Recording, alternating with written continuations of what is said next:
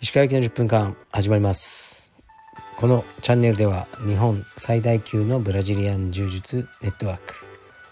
カルペディエム代表の石川行きが日々考えていることをお話します。はい皆さんこんにちはいかがお過ごしでしょうか。本日は、え2月の20日火曜日。僕は本当は、えー、今日はね息子のレスリングに行く予定だったのですが、うん、なぜか体調が悪いと、まあ、本当かなね嘘じゃねえかともちょっと思うぐらいなんですが、まあ、とりあえずまあ今日は練習を休ませましたね。でえー、っと僕はまあ今日ちょっとこうちょこと仕事したり腰の治療に行ったりヨガに行ったりそんな毎日を過ごしてます。うーん。で今日はね一つまあ重要なミーティングがあってまあよくあるミーティングなんですけどねカルペディウムの道場を開きたいという方と会ってました。で物件は見つけてありなんだろうな。物件は見つけてありさらにえー、っともうねいつでも契約できる状態らしいですね。だから僕の承認待ちという感じだったんですけどとにかくでかいんですよね。この箱が。カルペディウム道場の中では最大ですね。最大、でかい。でかいし場所がすごいって感じですかね。うん。でまあねかなり大きな道場だからインストラクターもたくさんいるだろうしなんだろう受付とかもうね掃除の人とかいろいろ普通のフィットネスクラブがそれ以上の感じで運営するしかないんでしょうね。まあ、僕はもう無理ですね。あんあんな大きな箱を運営するのはまあ僕には無理だけど、うん、まあその人が頑張ってくれればいいなって感じですね。でまあたまに話してますけどね。どんなに大きな道場でも小さな道場でもえー、とねロイヤリティは月1万円です。あ加盟料10万っていうのもありますね。これは昔なかったんですけどね。加盟料10万。ロイヤリティ1万。プラス消費税でやってるのでまああんまりね僕の収入があの変わることはないです。どんな大きな道場ができても。逆にねそういう大きな道場とかいっぱいできて都心にカル,、ね、カルペディウムすごいなと。代表の石川は相当金持ってるぞ。とね思われるのがちょっとなんだろうな。うん。怖いですね。まあよくねいろいろ言われるんですけど。冗談とかでね本当にね本当にお金ないんですよ。本当にないです。もうあったらねあると言います。そういう性格です。本当にないんですよね。まあいろいろねやらかしちゃってるっていうのもあるんですけど本当にお金ないですね。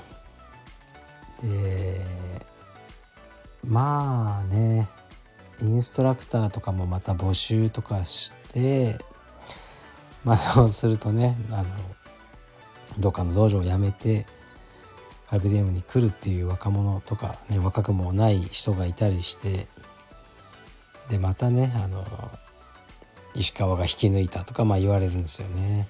引き抜いたも何もねもう名前も知らんがなっていうあの充実家が多いんですけど、はい、僕はそういうことは一切しません。はい。うちに来た人たちはみんな自分の意思で来た人たちだと僕は思います。僕は引き抜いたりしないです。はい。興味がねえです。そういうことには。ということで、はい。よろしくお願いします。で、なんだろう。あ、レターいきますね。レターに行きます。え、っと、ちょっとライトなやついきますね。こんにちは。いつも更新を楽しみにしております。新しく出されたアンダーウェアのモデルはもしかして石川先生ではと思っております。身長と体重筋肉のみなぎり具合無駄毛のないツルツル感が石川先生だと感じました。私の勘違いでしたら申し訳ありません。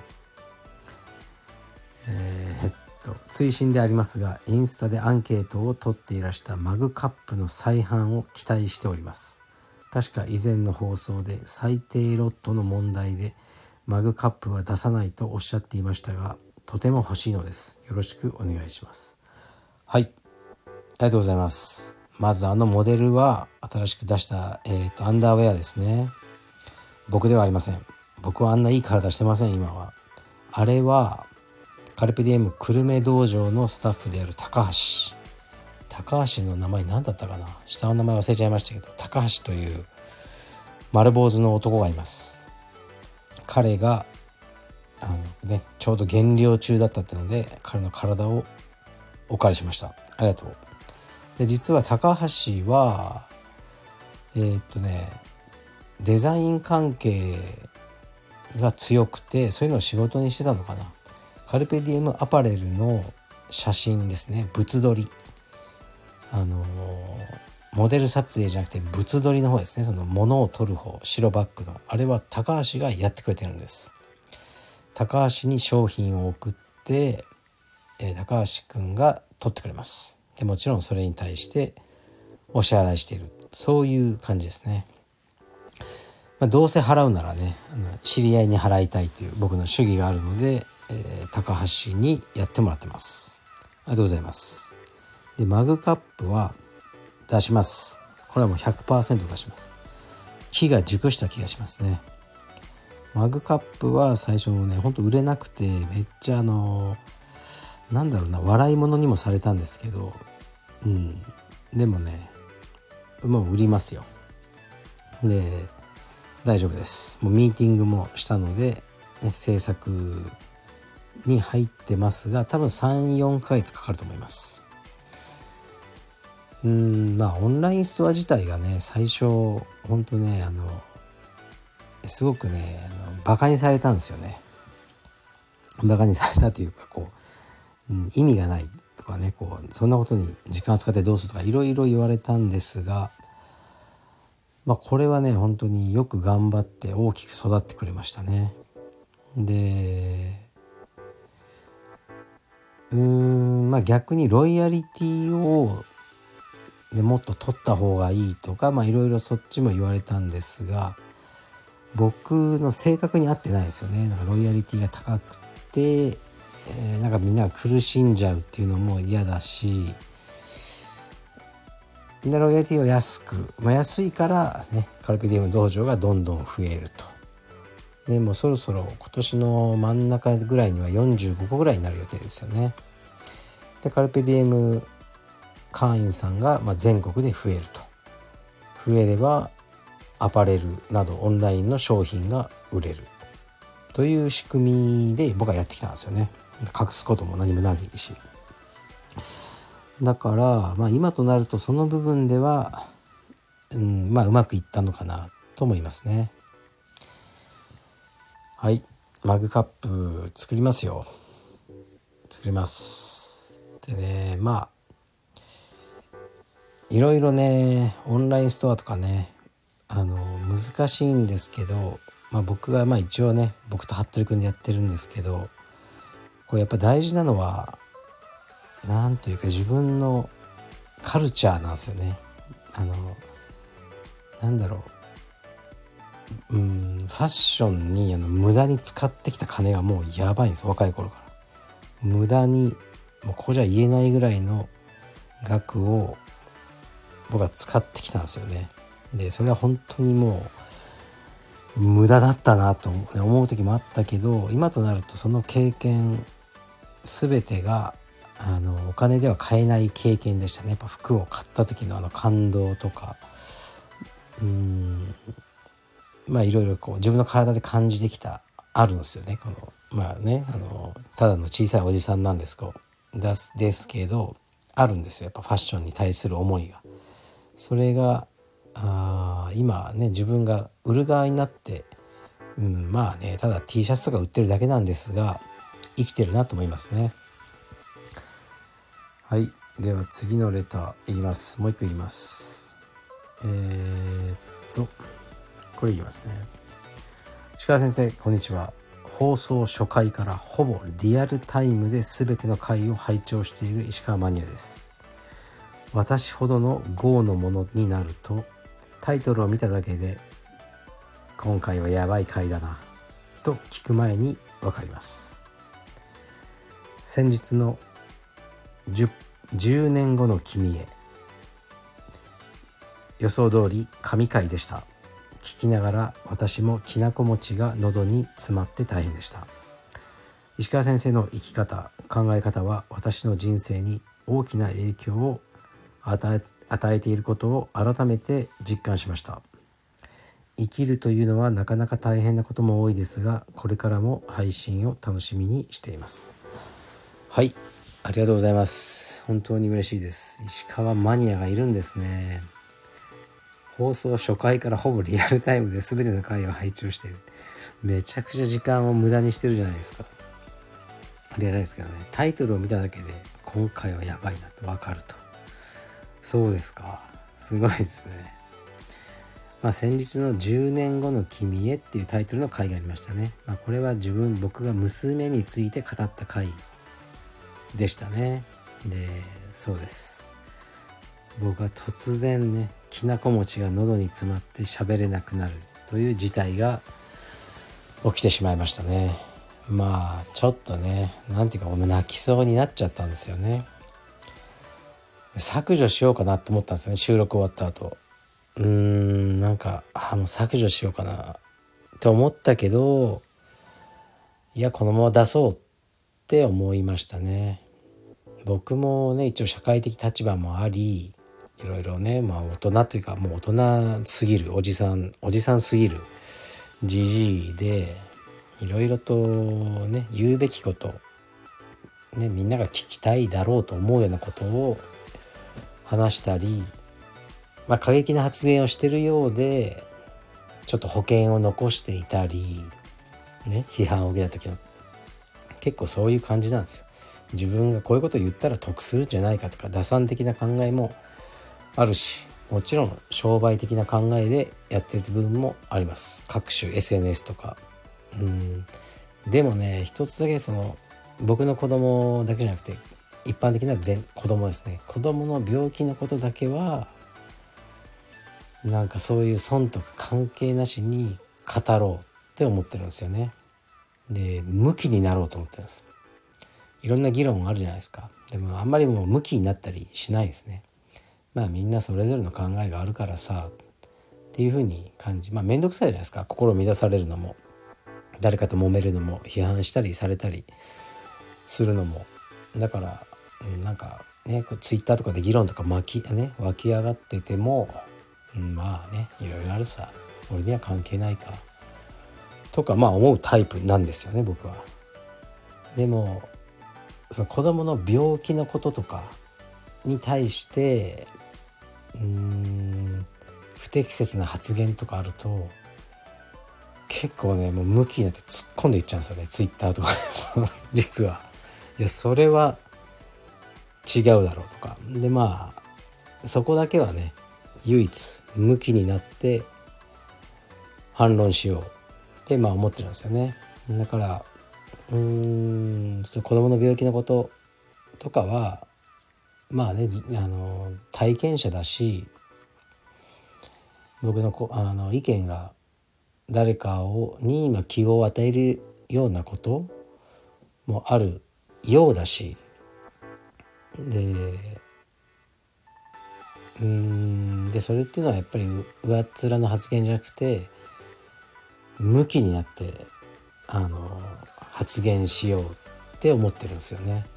だからまあうざいなとね思われたり、まあ、石川さんの前で子供の病気のこととか話すのすごく気を使うなっていう人もいると思うんですよね。発言に対して僕がどう反応するのかとかそういうあの変な気を使わせちゃってるかなとか思うんですけどそれでもね、まあ、このね部分だけは僕の最後の人間的な部分として残しておこうと思います。他はねあのもう全部嘘です。はい。全部嘘です。江東区にもう住んでません。はい。あの、ヒルズに住んでます、本当は。ヒルズの最上階に住んでます。本当にもうわからないです、僕が言ってることは。